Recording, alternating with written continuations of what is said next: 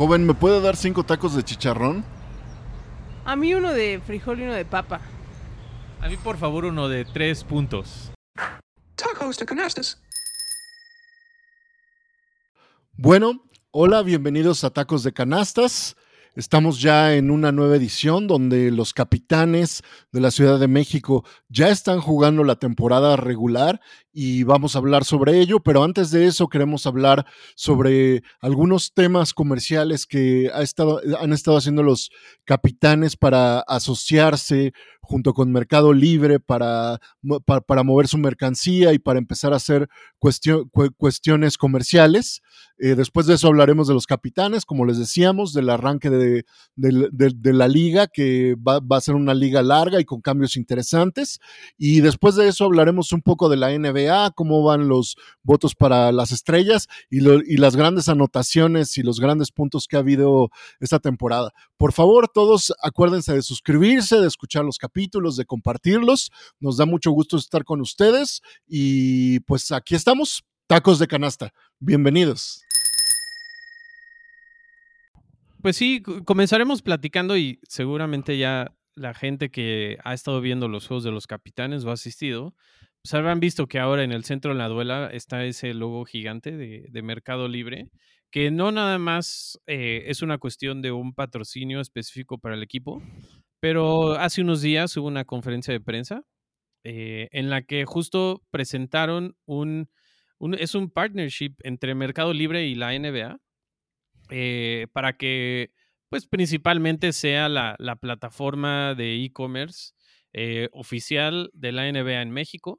Eh, van a tener participaciones ¿no? en las transmisiones en ESPN. Ustedes lo podrán ver también. O sea, hay cortinillas, hay cosas presentadas por Mercado Libre eh, y obviamente actividades en todo el año. Eh, con los capitanes y bueno, siempre que haya algo de la NBA va a estar ahí Mercado Libre.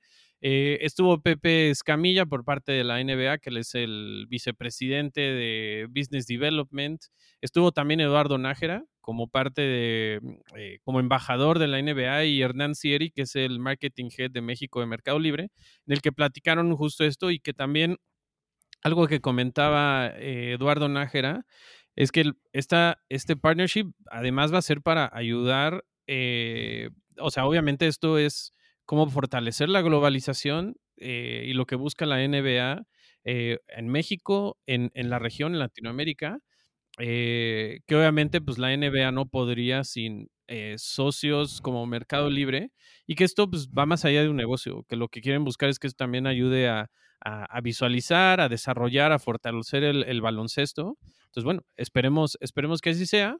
Este, y sí, como que Hernán Sieri eh, lo que él comentaba es que, pues sí, o sea, eh, eh, cosas que analizaron para hacer este partnership, porque no ellos tampoco, o sea, Mercado Libre no lo ve tampoco como, ah, solo es una gran oportunidad de negocio para hacer el marketplace oficial de la NBA, pero justo lo ven de una manera en cómo él lo que decía es, nosotros lo que buscamos son estos socios que también nos ayuden a desarrollar y que nosotros podamos crecer, eh, porque obviamente la, la, misión de Mercado Libre es democratizar y también un mayor alcance de, del comercio electrónico, etcétera. Entonces, eh, suena interesante porque más allá de un negocio, están buscando tener algún tipo de propósito eh, en la sociedad, en el deporte. Entonces, este, esperemos, esperemos que así sea. Entonces, creo que esto le puede venir bien eh, al, al, baloncesto mexicano y sobre todo a, a, capitanes, ¿no? Cómo se puede seguir consolidando como un proyecto sólido en, en México. Sí, yo creo, yo creo, Alexis, con eh, cosas que ya hemos discutido, ¿no? Sa sabemos que el desarrollo, de, el, desarrollo del mercado es necesario para que empiece a generarse esa masa crítica que necesita para establecerse los equipos grandes de la NBA y para que empiecen a generarse más dinámicas alrededor del básquetbol, ¿no? Para poder eh, ayudar a que más gente joven eh, pueda jugar básquetbol, pues hacen falta este tipo de asociaciones que permitan que fluyan recursos para ir, para ir desarrollando a los jugadores, ¿no? Entonces, yo creo que va a ser buena idea porque cosas como la academia NBA son muy interesantes, pero eh, todo esto le va a dar muchísimo más dinamismo. Entonces, sí, al mismo tiempo que es una iniciativa comercial importante, creo que es como justo los pasos que se necesita para ir eh, apoyando este desarrollo este desarrollo del básquetbol en México, ¿no? Va a ser algo muy interesante. Sí, creo que esto también, o sea, no solo habla de la, pues de la apuesta que en general se está haciendo a, de, a partir de, de, que los capitanes están en la, en la NBA, eh, o sea, como que es parte de todo este, vamos a llamarlo así como vortex de, de de apuesta que se está haciendo ya y se está construyendo hacia adelante. Eh, hay que recordar que Mercado Libre, pues sí, es, es líder realmente en e-commerce en, en, Latinoamérica. México incluso es el segundo país de más consumo después de Brasil, incluso antes que Argentina. Entonces no es tampoco una apuesta hecha a la ligera. O sea, sí hay, sí hay como herramientas detrás para decir, claro, viene, viene como parte de una gran inversión en México, pero principalmente está muy interesante que caiga o que sume a todo lo que está pasando en la NBA en México acá. Entonces creemos que es una muy buena señal y pues ya estaremos viendo esta tienda que van a poner exclusiva de la NBA en México para pues para comprar, la verdad. Sí, y, estemos al pendientes de la, gente que puede ir al territorio de Capitán a ver qué, qué cosas van haciendo. También creo que eso va a ayudar mucho a la experiencia del, del, aficionado y de la aficionada. Entonces, este, pues sí, esperemos a ver qué tal. La verdad es una, es una buena noticia. Siempre todo lo que ayude a seguir creciendo el baloncesto es bueno. Eh, y bueno, haremos una pausa y regresamos. Regresamos de esta pausa hacia este bloque en el que vamos a platicar de los capitanes y ahora ya la temporada regular de la G League de la NBA. Y vamos a platicar ahora de los cambios que ha habido en el equipo, ¿no? El primero que se anunció, pues ya tiene pues, más o menos a finales de, de diciembre, se anunció a Kenneth Farid como nueva integración al equipo de los capitanes. Eh, por ahí en, en, el comunicado de prensa que, que publicaron, pues hablan un poco de eh, los partidos, los 11 partidos con los que estuvo en los Spurs, eh, los puntos que, que, está promediando, que son 4.6, 5.5 rebotes y 0.7 asistencias por cada partido. Y eh, a él ya, ya lo hemos podido ver jugar en estos últimos partidos eh, contra el Memphis Hustle y también los, los Blues. Y eh, también ahora, recientemente, ahora ya más bien eh, también en estos días se anunció a Derek Kohlberg como una nueva integración. Él eh, viene más bien de la Universidad de West Virginia y también pues tiene 12 puntos, 9.3 rebotes, 1.5 asistencias por cada partido y pues hablan de los honores que tuvo en el First Team All Big 12 de su última temporada con esa escuela. Y yo creo que es importante platicar de esto, no solo por pues, cómo viene a refrescar a un equipo que de alguna forma ya venía en algunos partidos como un poco más aceitado, más eh, las jugadas un poquito más claras. Eh, creo que ah, para bien, eh, la verdad hemos visto un, un, gran desempeño, sobre todo de, de Farid, eh, el, lograr cerrar algunos puntos ya en la canasta, eh, todo, todo lo, que, lo que trae, no solo en cuanto a técnica, sino también eh, físicamente, lo que impone al, al evitar jugadas o tomar algunos rebotes o cerrar algunas canastas. Creo que ha sido muy bueno.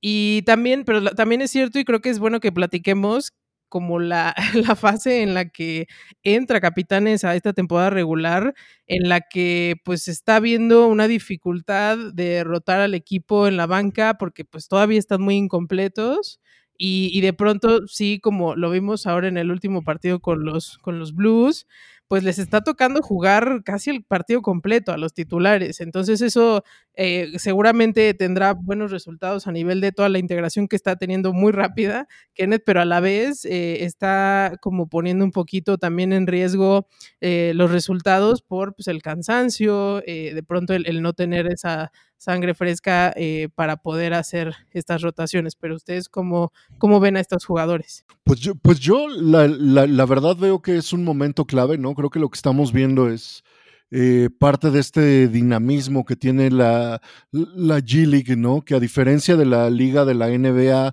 donde la estabilidad de los rosters durante la temporada, excepto en ciertos momentos eh, clave, eh, aquí vemos que existe una movilidad en el mercado importante que acompañado con, con algunos cambios, específicamente en los roles de los hombres grandes de, de los capitanes, donde pues la situación de Jalil Okafor, más sumado a la salida de Bruno Caboclo, que se fue a jugar a Ulm, ahora a la, a la liga alemana, eh, pues obviamente cambia completamente la dinámica del equipo, porque esto ya era una posición que estaba generando cierta estabilidad, cuál iba a ser la dinámica para el control que ya tenía Okafor, eh, Okafor en general de la pintura, más el, la fuerza que le estaba imprimiendo Caboclo. Y ahora eh, pues tenemos dos nuevos jugadores, que son Kenneth Farid y, y, Derek Colbert, que creo que los dos son jugadores interesantes.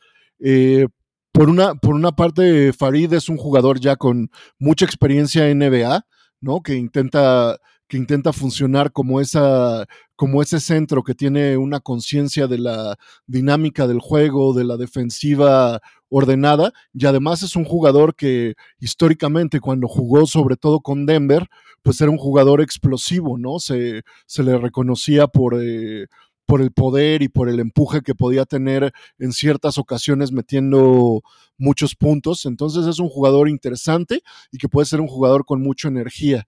Por otra parte, el jugador que llega como un jugador más joven, como un jugador eh, con expectativas de desarrollo, eh, es Colbert, que que después de estar en West Virginia, lo que yo puedo decir de, de, de, de, observarlo es que es un jugador que tiene muy buen movimiento de pies, la verdad, me gusta mucho cómo, cómo, cómo, cómo, cómo jugaba en el colegial, en la, en, en, en la, en, la pintura para entrar y también es un jugador que tiene energía, ¿no? Entonces es interesante que hayan tomado estas decisiones eh, eh, con, con, cierta velocidad en capitanes, ¿no? Nick Lajos y su equipo, y yo creo que puede ser muy interesante porque sobre todo en este periodo de la liga van a traer mucha energía es, a esa posición donde Caboclo y Okafor traían eh, mucha experiencia, ¿no? Entonces va a ser interesante. Sí, ahí nos, nos, habíamos acostumbrado y creo que la, justo esta dupla y esa rotación de Okafor y Caboclo habían caído muy bien. Como que Okafor tardó un poco en, en como entrar en ritmo con el equipo, pero una vez que lo hizo, eh, la verdad se empezó a volver eh, imparable y, y, Caboclo desde la banca, eh, con mucha energía, mucha más movilidad, algunos de estos como bloqueos espectaculares. Y creo que los dos estaban ganando mucho el, el, cariño de la gente. La verdad, sí, sí fueron, o hasta ahorita han sido bajas sensibles, y ya como comentaba Dulce, pues sí, se está viendo ahorita en este inicio de la temporada regular esa problemática en la rotación. Eh, pero creo que, creo que Farid eh, le, vino muy bien. Yo la verdad tenía como muchas como expectativas y dudas, digo, porque a pesar de que tiene, tiene 33 años, tampoco es como muy grande, pero pues ya es un veterano. Eh, un veterano que en la NBA no le fue mal, después incluso hasta estuvo en China y todo, pero eh, yo tenía dudas como de, bueno, eh, ¿cómo va a llegar? O sea, ¿qué es lo que va a poder aportar? Y me ha sorprendido para bien, la verdad ahorita está promediando casi 13 rebotes por partido, 12.8, es quinto en la liga, eh, 2.8 bloqueos, entonces rápido se está volviendo, yo creo, un jugador favorito. Eh, además es muy fácil reconocerlo, ¿no? Este, con el tema de las rastas, entonces eh, por ahí, eh, pues ya la gente quizá no sabe su nombre, pero es como, ah, el de las rastas o el de las trenzas, o sea, como que es algo que también creo que está bueno para capitanes, eh, tener sí, a alguien... Y, y, tiene su apodo, ¿no? Además, The Manimal.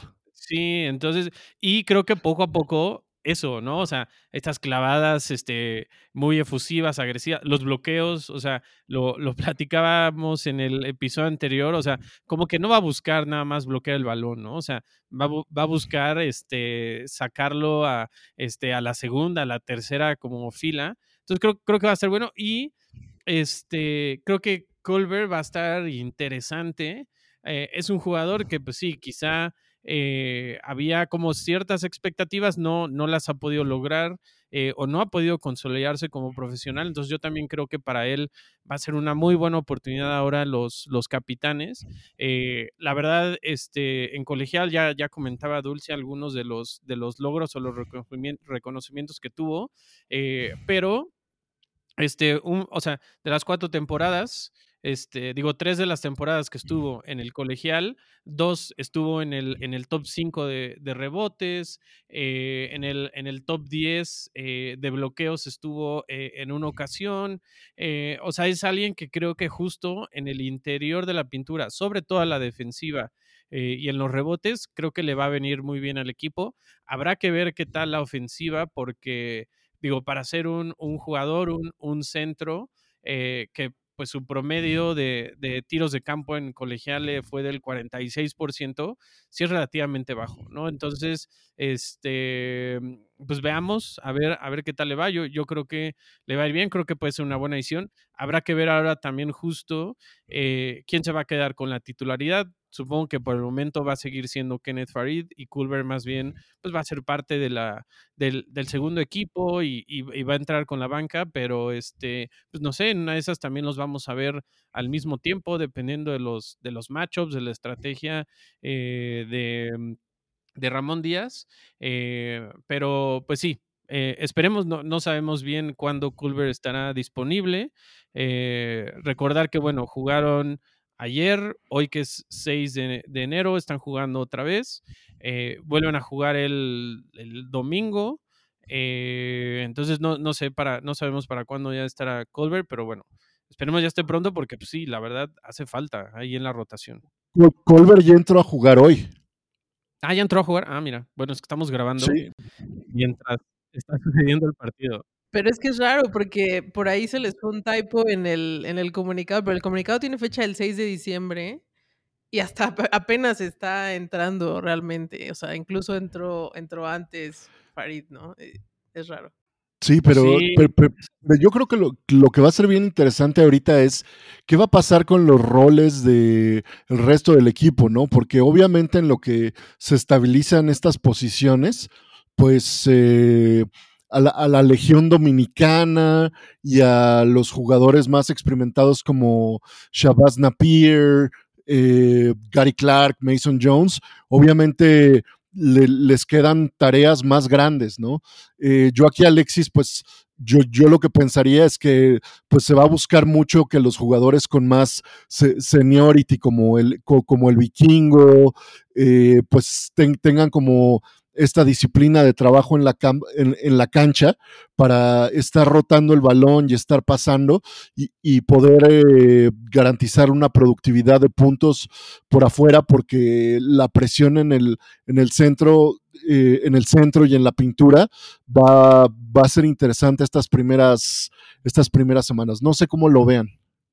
Sí, porque y, creo que lo que dices es muy importante porque, a ver, lo que llevamos de cuatro partidos, como que sobre todo los primeros tres, Mason Jones, que además pues, fue nombrado el jugador, el mejor jugador de diciembre de la G League, eh, que no empiece a haber una, una dependencia de, más en él, eh, sí tiene que haber un, balance. Eh, justo en el juego de ayer, esa falta de juego interior empezó a pesar y los capitanes pues eh, estaban más bien eh, apostando mucho por la media distancia, pero sobre todo por la larga distancia. Eh, afortunadamente la defensa estuvo bien y el blue pues tampoco estuvo fino en, los tiros. y entonces sí, como que los capitanes deben de tener ese balance que ya habían logrado con Okafor. y habrá que ver, ¿no? Justo, digo, sabemos que Mason Jones, pues bueno, ya se está empezando a forjar como la figura. Eh, sabemos que Gary Clark también es alguien que vamos, que, en el que se puede confiar, pero como dices, creo que sobre todo Rigo, y Cayo Pacheco, o sea, como que los latinoamericanos, eh, pues tendrán, ¿no? O sea, como que no, no echarse para atrás eh, y como que decir, bueno, como que le vamos dando chance a los otros que sí van, pues, ¿no? O sea, creo que tienen todo, ¿no? Y por ejemplo, Moy Andreas, y ahorita que la rotación está corta, es buen momento para que aproveche los minutos, sean pocos que tenga, eh, pero que también se puede ir ganando ese, ese lugar porque, a ver, este, Justin Minaya, pues ahorita también está lesionado, pero sabemos que él, o lo que hemos visto, pues tiene un foco más a la defensiva, ¿no? McKinney, la verdad, ha empezado, este, le ha costado muchísimo trabajo agarrar, agarrar ritmo. Este, entonces, pues sí, alguien como Rigo, este, alguien como este Cayo, en quien pues, Ramón Díaz como que está confiando mucho. Eh, esperemos que también vayan levantando la mano eh, en, en, ese, en ese sentido. Sí, pero yo creo que ahorita lo que puedan hacer tanto Shabazz Napier como, eh, como, como también... Eh, ay, ahorita se me, va, se me va la onda porque tuve COVID hace unos días, pero, eh, pero estoy, pensa, estoy, estoy pensando en la persona correcta. bueno, lo, lo, lo que, a, lo, a, lo, que quería ir es que creo... ¿Mande? ¿En Hassel Pérez? Eh, eh, eh Pérez creo que puede tener también una contribución importante, pero yo, yo estaba pensando eh, en cómo estos jugadores que tienen más seniority, que son Alfonso McKinney y Shabazz Napier, que como dices, han tenido todavía límites. Ahorita que no está Jalil Okafor, va a ser importante que empiecen a, a sumar más temas eh, tanto en el movimiento de balón como, como eh, en el manejo de, los tiros de, los tiros de media distancia, ¿no? También Alfonso McKinney con la defensa, eh, apoyando un poco va a ser importante porque, como tú dices, la productividad de los rebotes, aunque en Farid va, va, va, a haber ahorita una expectativa, creo que tiene que haber eh, muchísimo más trabajo de, de, buscar, eh, de, buscar de buscar rebotes por el resto del equipo. Sí, porque yo, yo no sé si Farid va a poder mantener este ritmo, ¿no? O sea, este, porque también ahorita pues, ha jugado muchos minutos, o sea, y, iremos viendo, pero pues sí, como que ahora que ya ha estado muy complicado que los capitanes puedan tener equipo completo, eh, esperemos que a ver, ya la llegada de Culver eh, ayuda en algo, pero pues siguen algunas lesiones. Eh, entonces, pues sí, bueno, eh, vaya, o sea, sí, veamos a ver cómo, cómo se va acomodando todo.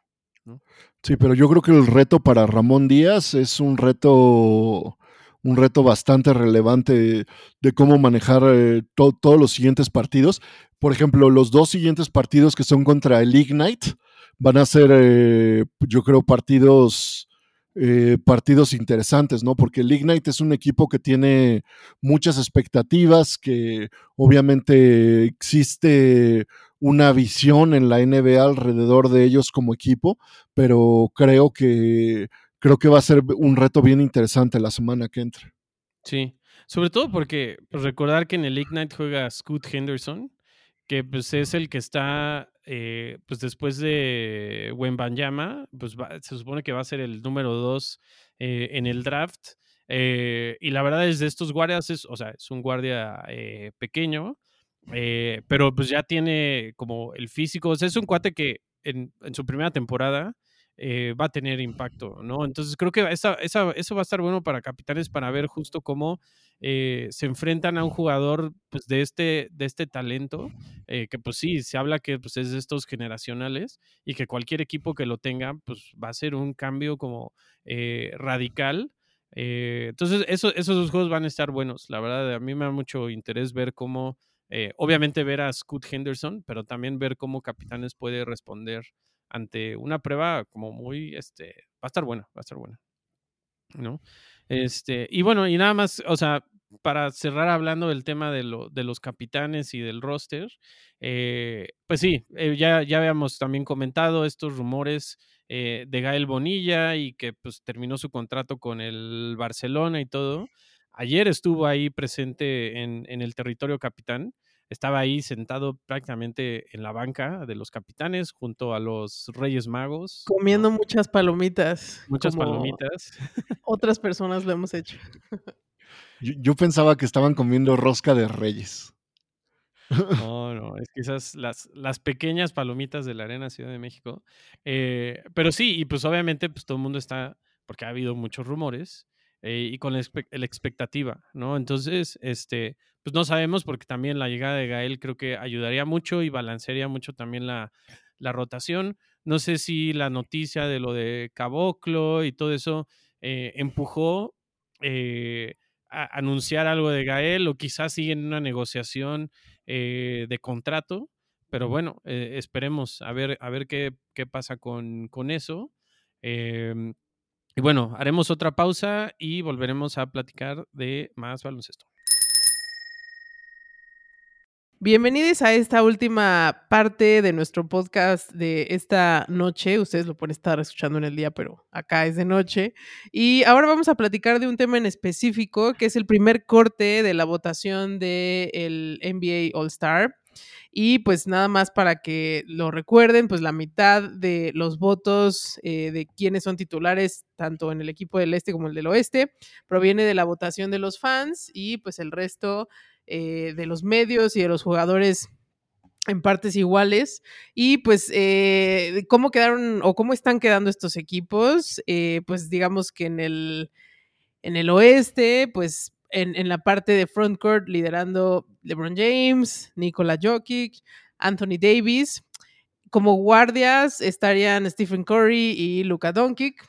Eh, en la parte del este, pues eh, tampoco es una sorpresa que esté en el número uno de frontcourt Kevin Durant, Yanis eh, de los Milwaukee Bucks, Joel Embiid y como guardias quedaron Kyrie Irving y Donovan Mitchell. Eh, si quieren todavía influir en esta votación, pues tenemos hasta el 21 de enero para seguir votando por LeBron James para que quede en vez del lugar uno en el cero, no sé. Eh, o cualquier jugador que estén viendo ahí en la tabla, que pues las pueden ver ahí en, en, en la página de la NBA. Eh, pero pues nada, ¿cómo, ¿cómo ven estos equipos? ¿Cómo se están formando? ¿Va a estar bueno el partido? ¿Qué piensan? Pues yo, o sea, creo que, digo, algunas cosas Creo, creo, que de entrada, y bueno, esto le dará mucho gusto a Marat, pero yo creo que los, la, la, afición de los Warriors sí se lo toma muy en serio, ¿no? Así como la afición de los, de los Lakers. O sea, en los Warriors hay seis personas, de los, de los Lakers incluso está Austin Reeves, ¿no? Este, aparece ahí, este, o sea, como por, como por sorpresa Russell Westbrook, incluso arriba de Devin Booker o de Damian Lillard. Eh, la verdad a mí eh, es, es, una pena, digo, bueno, entender que estos son los, los titulares y que después pues habrán otros, si no me equivoco, otros siete eh, jugadores que pues este ya se van a se van a escoger después, pero pues sí, no no no está no está fácil, ¿no? Y, y este por ejemplo, ver ahí como que no, no está ninguno de los, eh, o al menos ahorita en estos top 10, eh, no está representantes de, de los Kings, o sea, no está este, de Aaron uh -huh. Fox o Domantas Sabonis.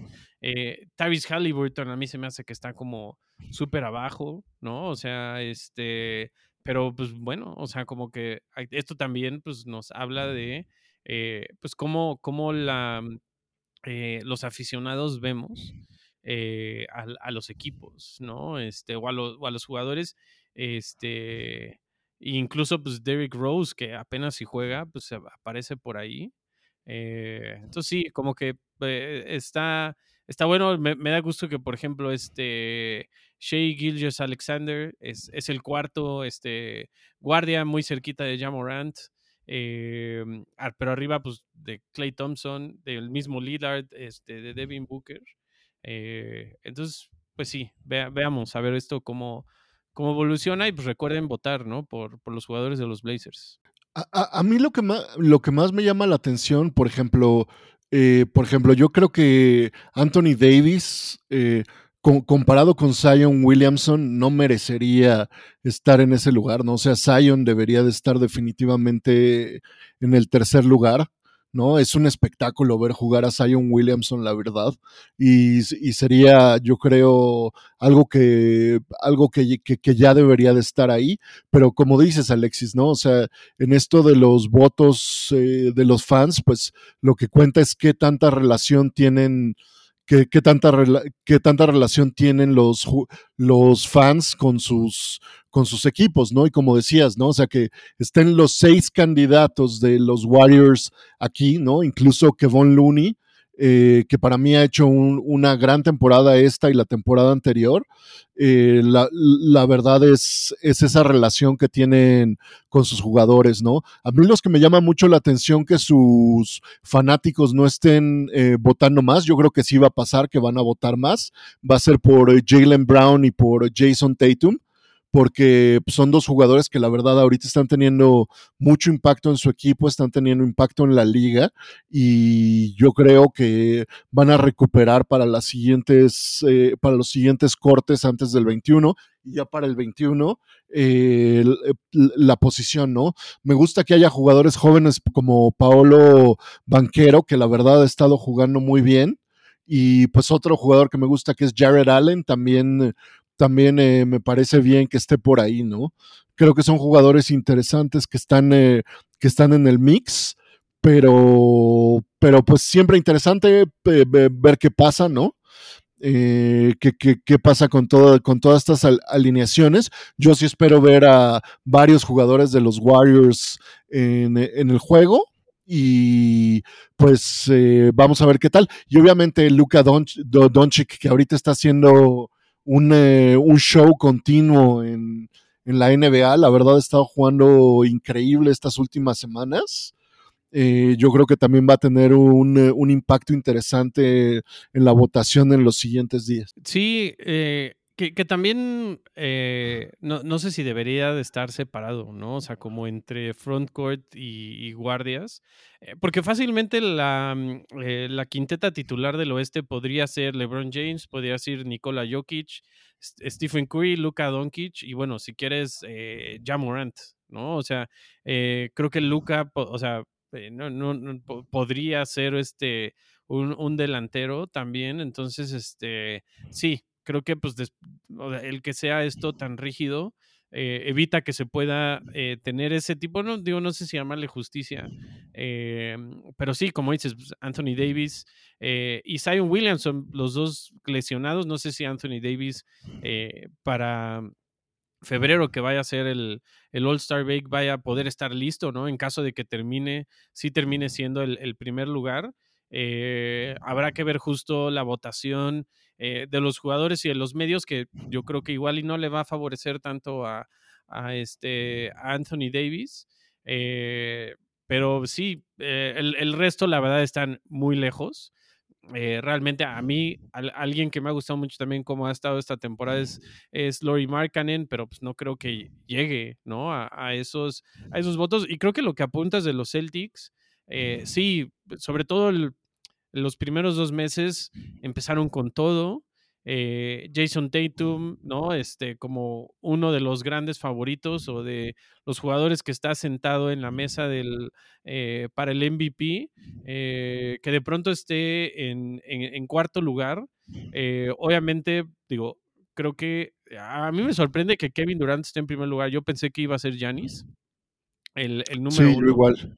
Este, pero sí, justo ahí también se ve eh, que el- la gente de Brooklyn o de Nueva, no, no sé si Nueva York completa, pero que Kevin Durant y Kyrie Irving sean el número uno, sobre todo Kyrie Irving, ¿no? Después de todo lo que Sí. ha pasado con él en esta temporada, este, y que también por ahí aparece Nick Claxton, eh, pues sí, a- a- habrá que ver ahí qué, qué va, qué va pasando.